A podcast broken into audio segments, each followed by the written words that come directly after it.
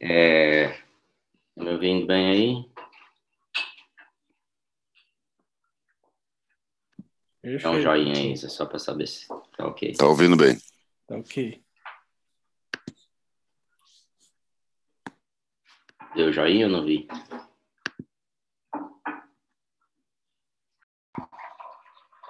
Aí. Maravilha, gente. Glória a Deus.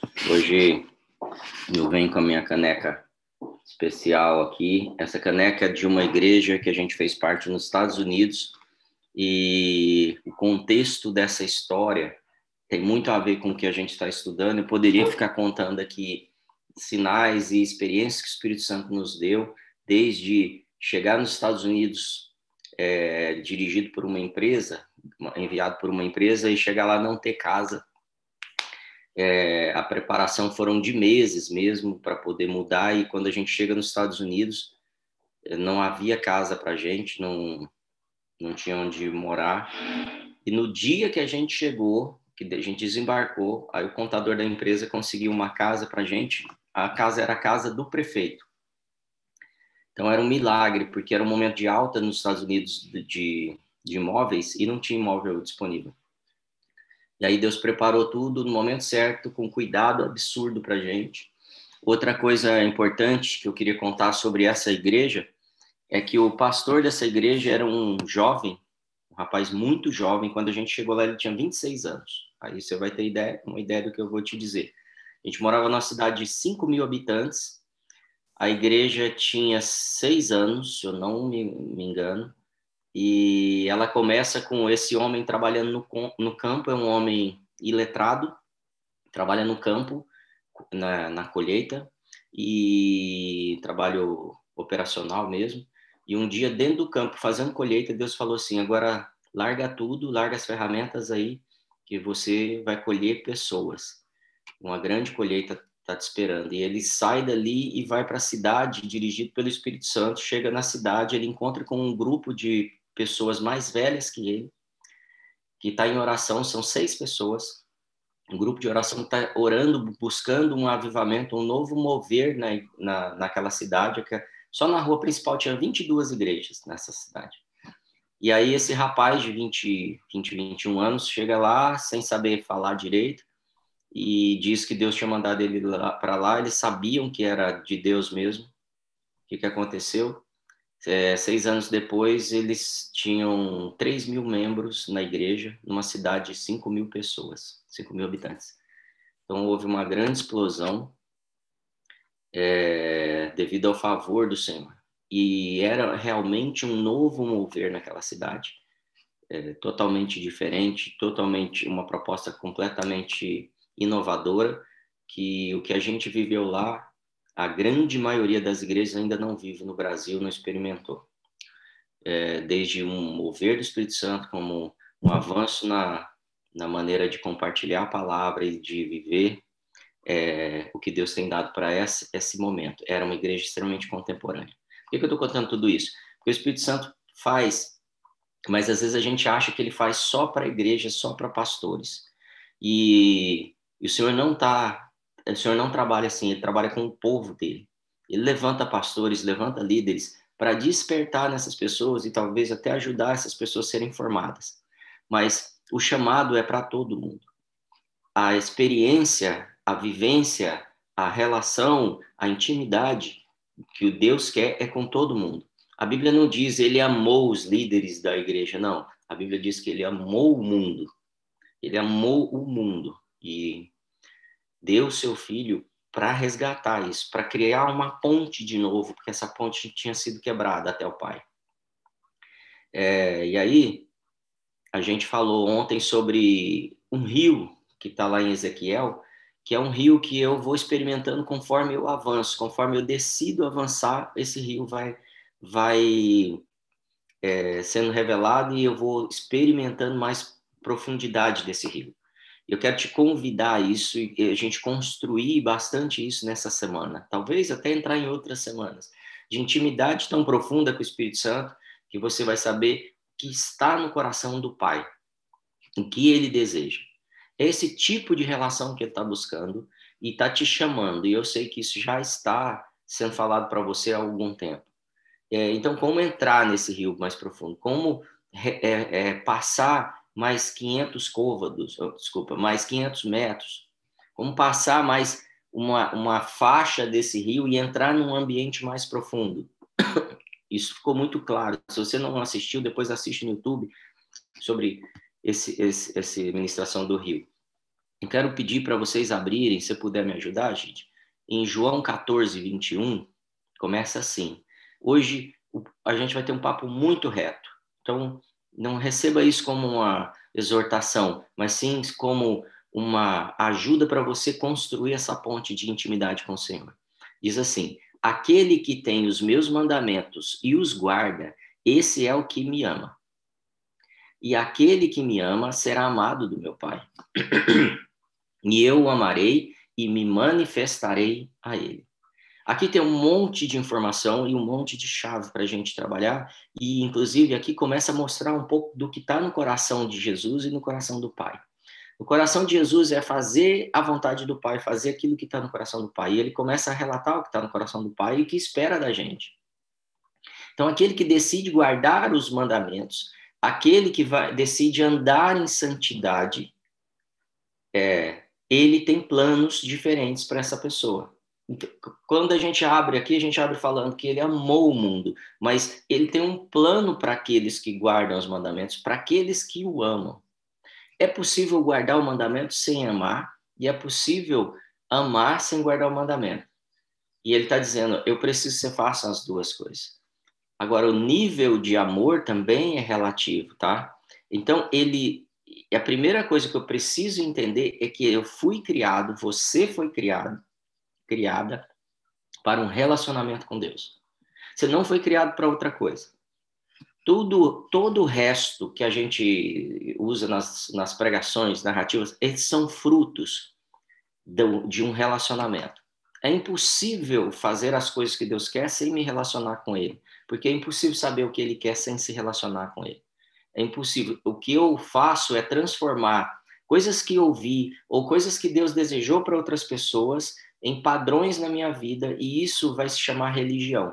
Porque muitas vezes ele não me pediu aquilo, eu, eu entendo isso por imitação, eu atendo isso por imitação e eu não crio uma intimidade. Por isso que abre tanta religião, por isso que a gente tem tantas práticas dentro da mesma igreja de, de modelos de religião, porque a gente fica tentando um monte de coisa. E tem um período que a gente acha que isso dá certo, né? Mas o principal é que, para eu ter essa relação, ele também me criou para a santidade. E se vocês observarem, dentro das últimas décadas, a igreja vem diminuindo falar sobre santidade. O que está no meu coração é que nós entramos numa era que a sede e a fome de Deus vai ser tão, serão tão grandes que nós teremos ânsia, desejo, ansiedade mesmo, desespero é a palavra mais correta que eu, que eu tenho base bíblica para é, viver uma vida de santidade.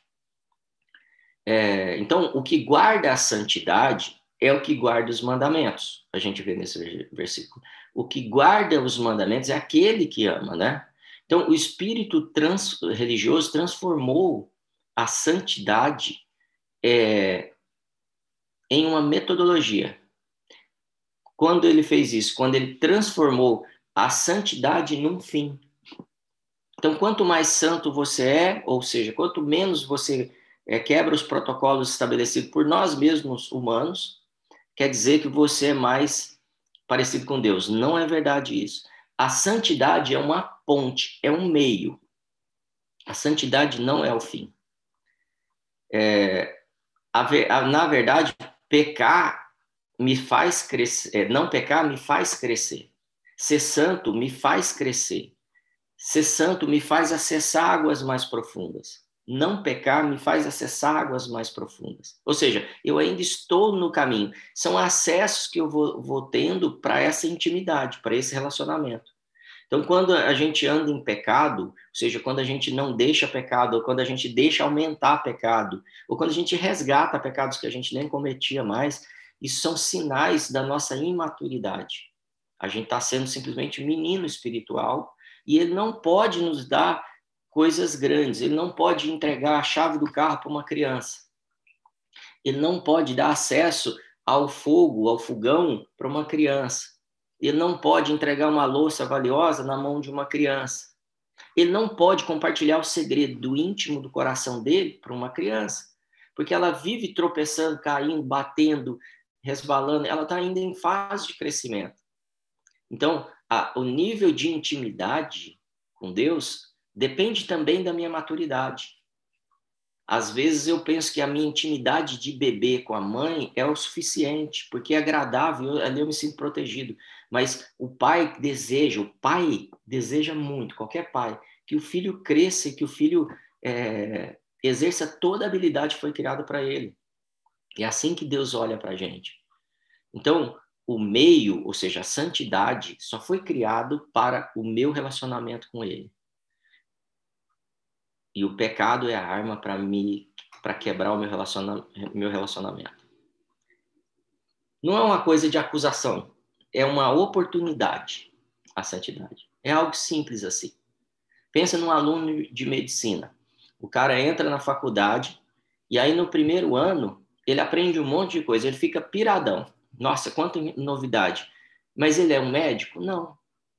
Eu não tenho certeza disso, mas pelo que eu já li, que eu vejo, no primeiro ano o médico não faz cirurgia nenhuma. Ele não vai lá, abre o pessoa e troca o coração da pessoa, não faz uma cirurgia cardíaca, não troca um pulmão. Ele não faz coisas que coloquem os outros em risco. Por quê? Porque o doutor ali, o médico, o professor que está ali, ele não vai colocar outros em risco. E muitas vezes nós não acessamos a intimidade porque nós vamos colocar um monte de gente em risco, porque a gente não sabe trabalhar com informações profundas. Paulo diz que um dia foi a, um amigo dele, ou ele mesmo, foi arrebatado até o terceiro céu e viu coisas inefáveis, coisas que não existem palavras para relatar. É esse tipo de intimidade que ele está falando. Coisas que você vai chegar na Terra de novo, pôr o pé assim falar: como é que eu vou explicar isso para as pessoas? Não tem aqui na Terra referência para falar das coisas maravilhosas, grandiosas que ele tem para mim. Então, o aluno de medicina já está sonhando em fazer a cirurgia, mas ele não faz. Ele, ele não faz procedimentos muito arriscados. Agora, esse aluno pode permanecer no primeiro ano? Pode. Basta ele repetir. E ele pode permanecer de novo no primeiro ano? Pode também porque ele não se tornou um médico maduro, ele não criou as habilidades necessárias, ele não estudou o suficiente, ele não se entregou para aqueles mistérios, para aquele conhecimento na área de medicina, então ele hum, fica parado ali. Com certeza, se o seu líder, o seu professor é uma pessoa responsável, não vai passar ele para o próximo ano, não vai levar ele para coisas mais arriscadas. E aí, conforme ele acerta o alvo, acertar o alvo é o, o antônimo de pecado, tá? Então, conforme ele acessa o alvo, ele começa a ter novos acessos. Então, não pecar ou acertar o alvo ou fazer aquilo que está no coração do Pai é só, são só pontes para que eu possa alcançar coisas maiores. Não é, não é o que a lei tenta colocar no meu coração, isso aqui é para te acusar, para te diminuir. Não. É para me fazer acertar para ir para a próxima fase. Então, o mundo, por exemplo, na ciência, na medicina é assim, no mundo espiritual também é assim. Existe uma lógica de amadurecimento, por isso que a Bíblia diz que toda a criação aguarda a manifestação dos filhos maduros de Deus. É, então, no mundo espiritual, nós vemos pessoas começando a ter acesso às coisas espirituais, como, por exemplo, ela toma decisão. Ah, tomei uma decisão e agora vou seguir Jesus. Ela entrou na faculdade. Ela entrou, prestou o vestibular e passou. Glória a Deus. Isso é um dia de festa. Passou no vestibular, entrou na presença do Senhor. Ele pode agora é, ser salvo. Ele pode se tornar um médico. Ele pode ter um monte de coisa que vai acontecer a partir dali, né? Depois ele encontra um mestre no mundo espiritual e ele começa a ser desenvolvido. Por isso que os discípulos passam três anos e meio comendo, bebendo, dormindo, é, viajando, é, acordando, trabalhando com Jesus o tempo todo, eles estão sendo desenvolvidos. E aí depois nós nos aprofundamos no conhecimento dessas pessoas, que é Jesus, o Espírito Santo e Deus. Então, conforme eu vou conhecendo mais dele, eu vou indo para a próxima fase. Gente, o que a gente está vendo aqui é uma metodologia simples, não é uma metodologia é, estanque. Tem que ser assim, não. Mas normalmente é assim que a coisa acontece para o meu amadurecimento, para eu ir para um rio mais profundo. Foi assim que Jesus operou com seus discípulos. Então, esse é o caminho mais simples de desenvolvimento que nós temos. E aí nós entramos numa última fase, que é uma fase das experiências profundas. Agora não é mais o conhecimento só, mas as experiências. O Victor me mandou outro dia um, um vídeo do John D. Lake, que é um dos caras que eu mais admiro. Assim, o cara é sinistro nessa parte de experiência com o Espírito Santo. E ele paga um preço altíssimo. Tem uma situação que ele fica três anos e meio esperando uma manifestação do Espírito Santo. Tem manifestações na vida dele que ele vai ficar a vida inteira buscando até chegar, porque ele sabe que ele não está maduro para receber aquilo. Não é que Deus não o ama, mas é o quanto de sede você tem realmente, quanto de fome você tem. Então, bem-aventurados aqueles que têm sede e fome, ou seja, eu alcanço uma bem-aventurança, uma bênção quando eu tenho sede e fome. E eu desejo que a sua sede e sua fome aumente hoje, aumente nessa semana. É, a gente está num tempo de Pentecostes e de grande colheita. É, mas tem uma notícia ruim que é o seguinte: eu posso jubilar. E eu não sei se essa é a melhor expressão para usar hoje, mas eu posso jubilar na faculdade. Eu posso ir cansando, cansando, cansando, e depois de 10 anos, 20 anos, eu ainda sou evangélico. Eu ainda sou crente, eu ainda sou cristão. Eu ainda sigo Jesus, mas eu não me formo. Eu não entro no ambiente de fazer uma cirurgia, de ver um milagre, uma mudança, de, de, de trazer um transplante de coração. Eu não vejo uma pessoa ser curada de dor de cabeça. Eu não vejo é, pessoas sendo restauradas, famílias curadas. Eu ainda arrasto coisas e, e, que vêm dos meus pais, dos meus avós para dentro da minha casa. A minha carreira não desponta, e eu não estou falando de dinheiro, estou falando de notoriedade, de autoridade para a gente operar através do Espírito Santo. E eu estou jubilando. E às vezes eu troco de igreja, troco de novo, troco de novo, e eu não, não avanço. E um dos grandes problemas que aconteceu na igreja é que a igreja entendeu que, essas, que muitas pessoas não querem, querem ficar ali dentro da faculdade mais 10 anos, e estender o curso. Mas uma faculdade séria, ela tem um limite para você jubilar. Uma igreja séria vai chegar um dia e falar: filho, acorda. Agora você precisa dar fruto. Um dia Jesus virou para uma, uma árvore, uma figueira, e falou assim: se você não der fruto, eu vou te cortar. E ele deu mais um tempo para ela poder dar fruto. Existe um caso que ele simplesmente vai buscar fruto na figueira fora da estação e ela não tem fruto e ele seca a figueira. Por quê? Porque ele não vai gastar recurso, ele não vou continuar mantendo a faculdade, você dentro de um, de um, de um contexto, e, e, daqui 10 anos você continua jubilando. Mas a gente usa desculpas, sabe o que, que é? É muito difícil, o ônibus está longe, está frio, está chovendo, tem que acordar cedo, eu trabalho também. Querido, Deus te dá a capacidade para você vencer. Começa a acordar mais cedo. Você vai ver que é possível. Você vai ver que você vai pegar gosto por isso, porque a graça e o favor do Senhor vai te fazer avançar.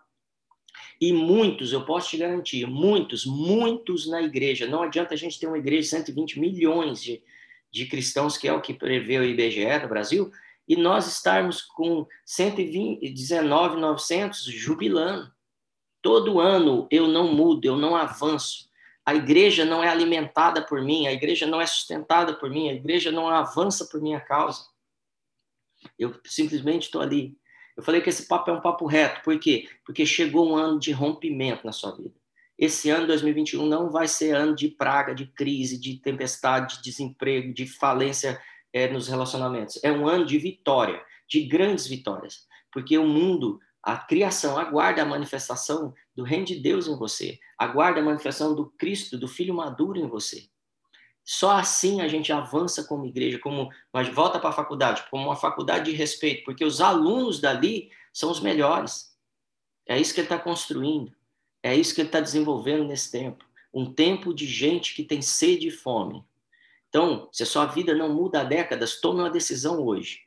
Há anos, há meses, toma uma decisão hoje. A sua vida é de glória em glória, de fé em fé. Eu preciso ver em mim avanço todos os dias, todas as semanas, todos os meses. Pode não ser no conhecimento ou no milagre, mas vai ser na intimidade ou vai ser na minha uh, tempo de adoração, alguma coisa eu vou avançar. Então, quando a gente passa nesses níveis de entrega, a gente aumenta o alinhamento e as pessoas veem meu amor por Deus. Sabe por quê? Como é a fé sem obras, o amor sem obras também significa nada. Ah, eu amo a minha esposa, mas ela nem me vê. Eu só cuido da minha vida. Eu não tenho efeito. Então chegou o tempo das pessoas saberem: existe uma igreja que ama a Deus. Então, em João 14, 21 diz o quê? Aquele que tem os meus mandamentos e os guarda, esse é o que me ama. Chegou o tempo da nossa santidade, chegou o tempo de manifestarmos responsabilidade e compromisso com o Senhor. Chegou o dia que nós não vamos deixar de vigiar o dia inteiro. Hoje eu não vou cometer os pecados que cometi ontem.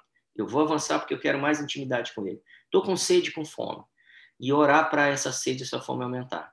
Aquele que me ama será amado do meu Pai. E eu amarei e me manifestarei a Ele. Então termina assim: depois desses processos, desse, dessa profundidade de eu entrando no rio, amando Ele mais e tendo mais obras nele, ele se manifestará a mim. Depois, o diploma, o acesso a fazer coisas maiores vem depois, não vem agora. E às vezes eu estou na igreja há muito tempo, mas eu não passei pelos processos.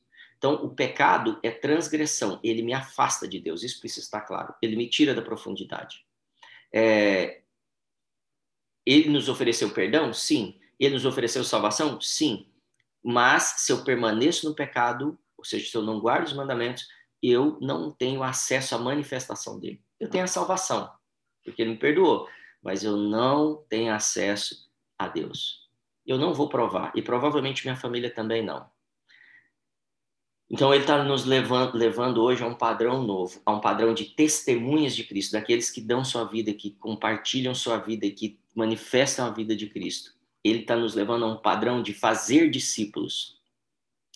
E a santidade, guardem, guardem isso, não é um fim em si mesmo. É, John Bevere, no livro Kryptonita, ele diz assim: ela é a ponte para a vida de intimidade com Deus. Santidade é a ponte para a vida de intimidade com Deus. Santidade não é o que te salva. Você é salvo pelo sangue e pela graça.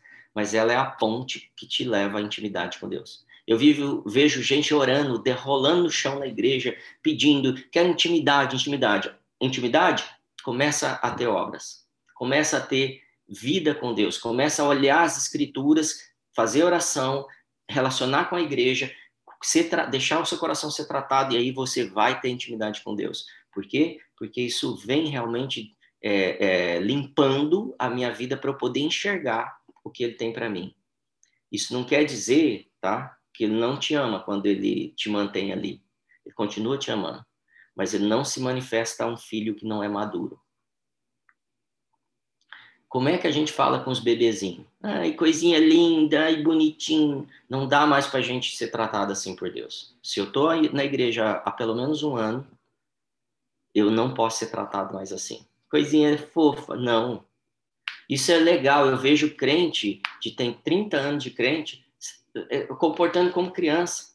Quando você é bebê, é lindo certos comportamentos, certos erros, certas manifestações. Depois você fica grande e as pessoas vão te olhar diferente, estranho.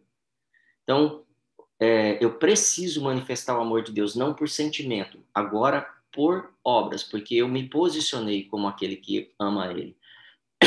Amém? A fé sem obras é morta. O amor sem obras também é a mesma coisa é, ele não vai nos amar mais pelas obras.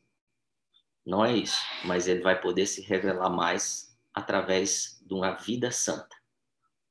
Para isso eu preciso me imergir, submergir no rio.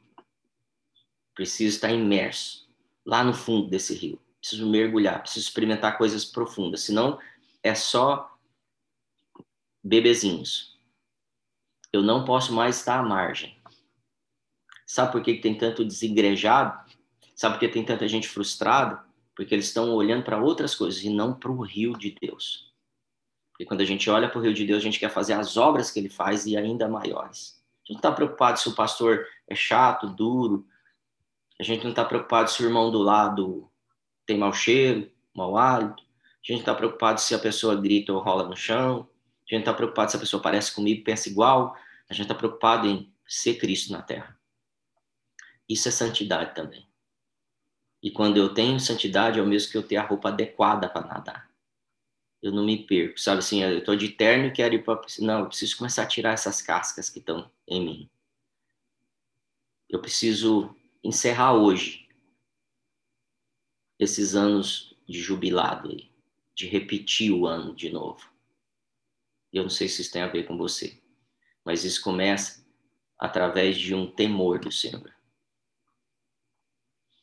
A igreja precisa ensinar o temor do Senhor. Provérbios 10, 27 diz: O temor do Senhor aumenta os dias. Você quer ter mais experiência, mais profundidade, quer ter vida longa? Temor ao Senhor. Provérbios 10, 27. Mas os perversos terão os anos de vida abreviados. Deus tem um plano para todos, mas se você é perverso, seus anos de vida são abreviados. E se você teme ao Senhor, seus anos de vida são mais são esticados são aumentados. Ah, mas era para morrer com 80, você vai morrer com 99, porque seus dias serão aumentados.